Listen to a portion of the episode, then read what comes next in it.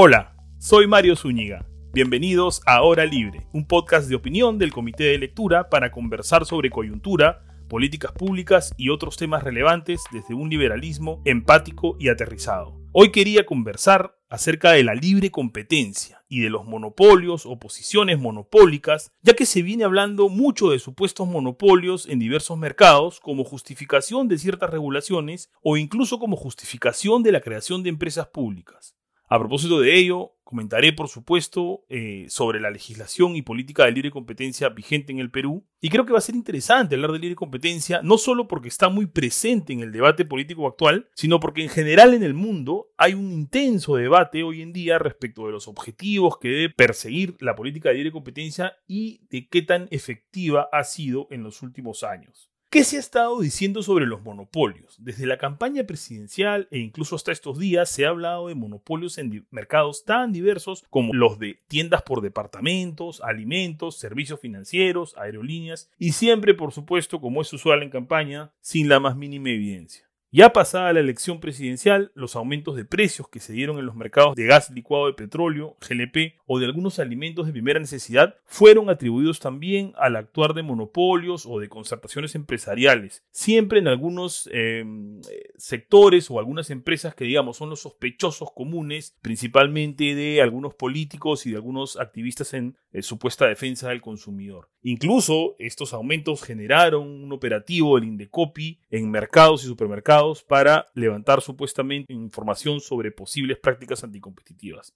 Para serle franco y como alguien que trabaja en el día a día y estudia permanentemente los temas de libre competencia, no me sorprende el uso, digamos, promiscuo, por usar un término del término, por parte de la prensa y de los políticos. Pero el tema se torna más preocupante cuando ya se pasa de la palabra a la acción y se pretende hacer algunas reformas con un diagnóstico que consideramos errado. Ahora, ¿de qué hablamos cuando hablamos de libre competencia? ¿Por qué la protegemos desde la constitución política, incluso en el Perú? La libre competencia no es otra cosa que la libre interacción de oferta y demanda. En una situación de libre competencia, el equilibrio del mercado se determina por las decisiones de los oferentes y los adquirentes de productos o servicios. Los oferentes tratan, por su lado, de vender lo mejor al precio más competitivo posible, obteniendo, por supuesto, un margen y con la, y con la mejor calidad posible así son competitivos, mientras que por el otro lado los consumidores tratan de obtener el mejor producto al menor precio posible. Pero ojo, cuando hablamos de libre competencia no solo se trata de que el Estado no interfiera, sino también eh, se asume que en libre competencia ninguna empresa por sí sola está fijando el precio del mercado. Tampoco un grupo de empresas lo está haciendo actuando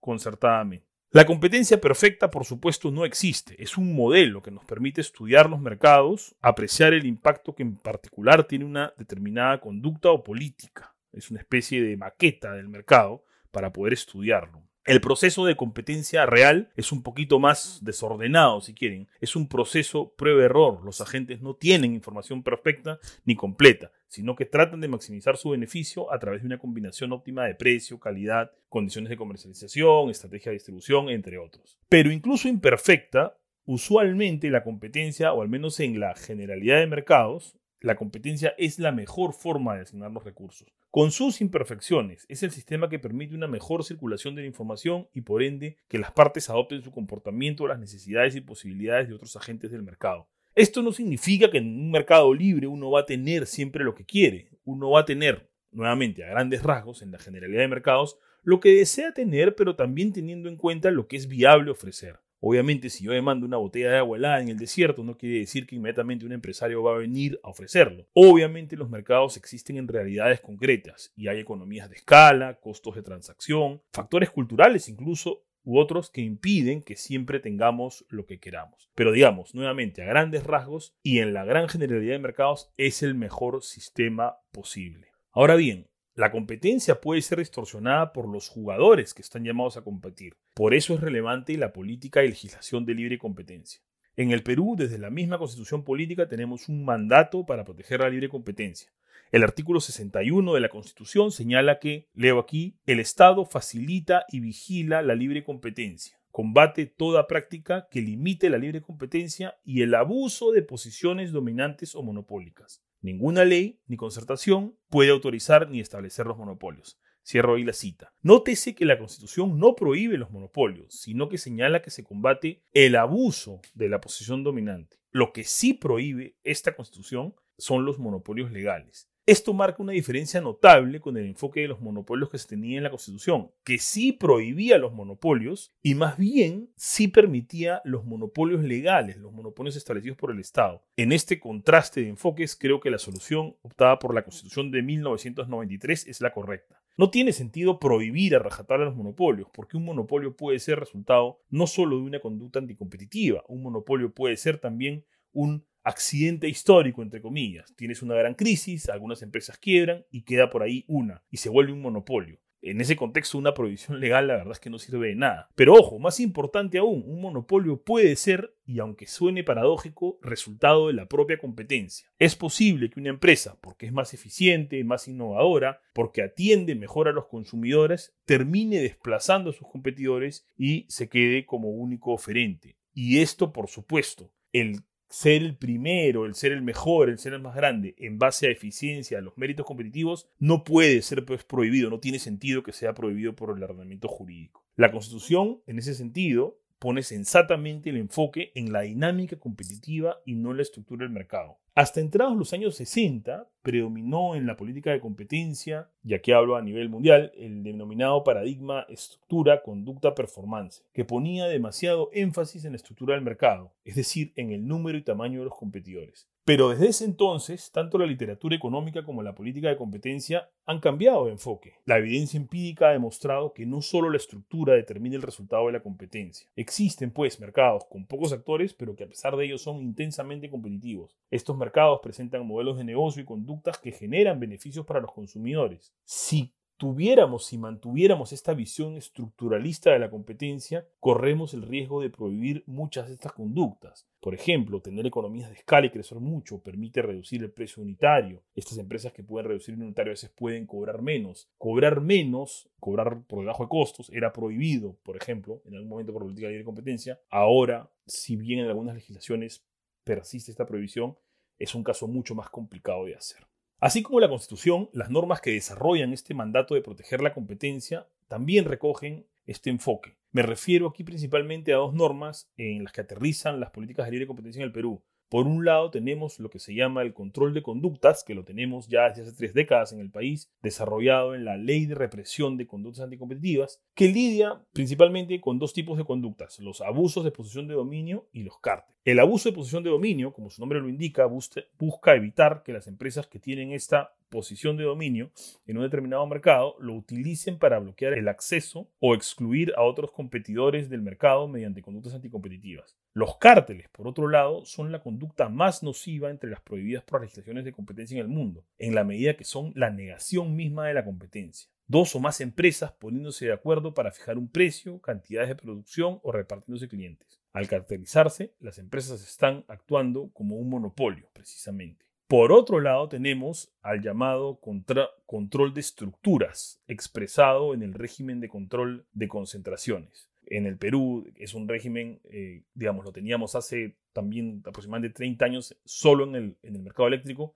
ahora ya tenemos una norma para la generalidad de los mercados. Tanto nuestras normas de control de conductas como de control de estructuras tienen como finalidad proteger el funcionamiento eficiente de los mercados, en línea con ello, no se adhieren pues a esta posición que describíamos como estructuralista hace un rato. Incluso la ley de control de concentraciones, que, digamos, de alguna manera el control de concentraciones, eh, y, como lo dice su nombre, ¿no? Control de estructuras, sí busca, pues, controlar estructuras. Pero la norma, por ejemplo, en Perú tiene una disposición que dice la mera creación de una posición de dominio no es ilícita. Entonces, incluso la ley que controla estructuras te obliga a demostrar por lo menos una hipótesis de daño específico a la competencia. ¿no? Entonces, esto es interesante para demostrar este enfoque, este paradigma que eh, reconoce la ley peruana. Ahora, retrocedo un poco para explicar, quizá algunos no, no, lo conocen mucho, ¿de qué se trata esto? ¿Qué significa el concepto de posición de dominio? ¿Es lo mismo que monopolio? ¿Es algo distinto? Bueno, la posición de dominio es un concepto legal que más o menos se deriva del concepto, a grandes rasgos, del concepto económico de poder de mercado,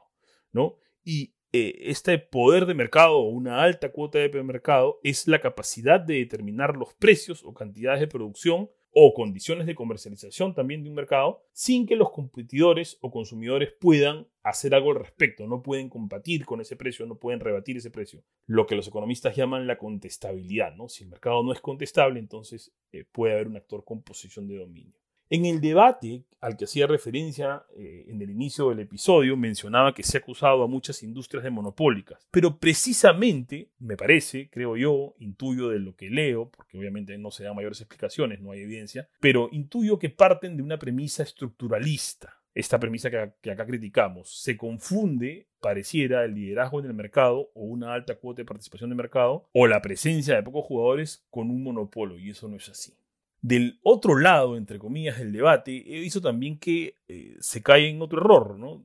Se quiere descartar la ausencia de monopolios o de alta cuota por el mercado eh, porque ya hay formalmente dos o más empresas compitiendo, ¿no? Pero creo que el solo hecho de que haya competidores no permite descartar que haya un considerable poder de mercado por parte de algún actor. Es una visión, digamos, muy pegada a la letra decir, ah, hay dos competidores, entonces no hay monopolio. Claro, no hay un solo competidor literalmente, pero sí puedes tener a una de las empresas, a la empresa líder, al supuesto dominante si quieren, con un poder significativo. ¿Por qué? Porque puede tener, por ejemplo, mucho más capacidad instalada, ¿no? Eh, puede tener em, eh, espaldas financieras o acceso a determinados recursos que otros no tienen y con esa capacidad puede hacer que, digamos, sus competidores no tengan esa contestabilidad de la que hablamos y pese a no ser un solo actor, sí, sí controlar el mercado. También puede pasar al revés, por supuesto. A veces hay un competidor nominalmente y uno dice, ah, entonces es un monopolio. De todas maneras tiene posición de dominio, ¿no? No hay contestabilidad. No necesariamente. ¿Por qué? Se preguntarán, pues porque existe algo que se llama la competencia potencial. Los ingresos monopólicos de una empresa atraen a otros competidores y si no hay barreras dentro del mercado, incluso una empresa que está sola y sube mucho el precio puede causar que entren nuevos competidores. Y esto, de hecho, pasa frecuentemente en los mercados. Las empresas, y lo hemos visto, con el COVID, ¿no? Tienen la capacidad de transformar su producción, eh, su línea de producción a otra, ¿no? De entrar a nuevos mercados en los que no estaban usualmente. Entonces ahí también eh, eso restringe, digamos, que se pueda abusar de la posición de dominio. Puede pasar también desde el punto de vista geográfico. A veces lo que te permite ser un monopolista en un determinado mercado geográfico es una pequeña diferencia de precio del flete, por ejemplo, de una empresa a otro mercado. Entonces, ante tu intento de subir el precio, el, el, competidor que venía de otro mercado geográfico puede entrar. Entonces, en ese caso, no tendrías posición de dominio. En cualquier caso, hay que ser conscientes de que el análisis de una posición de dominio es una tarea compleja que requiere la revisión de mucha evidencia. Hay que hacerlo caso por caso porque el análisis es muy específico a los hechos de cada caso y a la dinámica de cada mercado. Pero habiendo aclarado esto, lo que no debería pasar es que caigamos en este esquema estructuralista, ¿no? que nos impide, digamos, aprovechar el impacto positivo de muchas prácticas empresariales o modelos de negocio eh, al tratar de eh, cuidar la competencia, caemos en exceso de prohibir prácticas que sí son positivas para el consumidor. En un próximo episodio de Hora Libre analizaré el momento actual de la legislación de libre competencia, lo que se viene debatiendo principalmente en Estados Unidos y en Europa, pero que puede tener consecuencias también en el Perú. De hecho, ha tenido llegada el debate del Perú e incluso manifestaciones legislativas que les contaré en ese próximo episodio. Eso fue todo por hoy. No se olviden que me encuentran en Twitter como arroba msunigap. Déjenme por ahí algunos comentarios, contraargumentos, críticas o evidencia en contrario sobre las preocupaciones, sobre los argumentos que hoy día hemos tratado. Hasta dentro de dos semanas, ya nos escuchamos y cuídense mucho.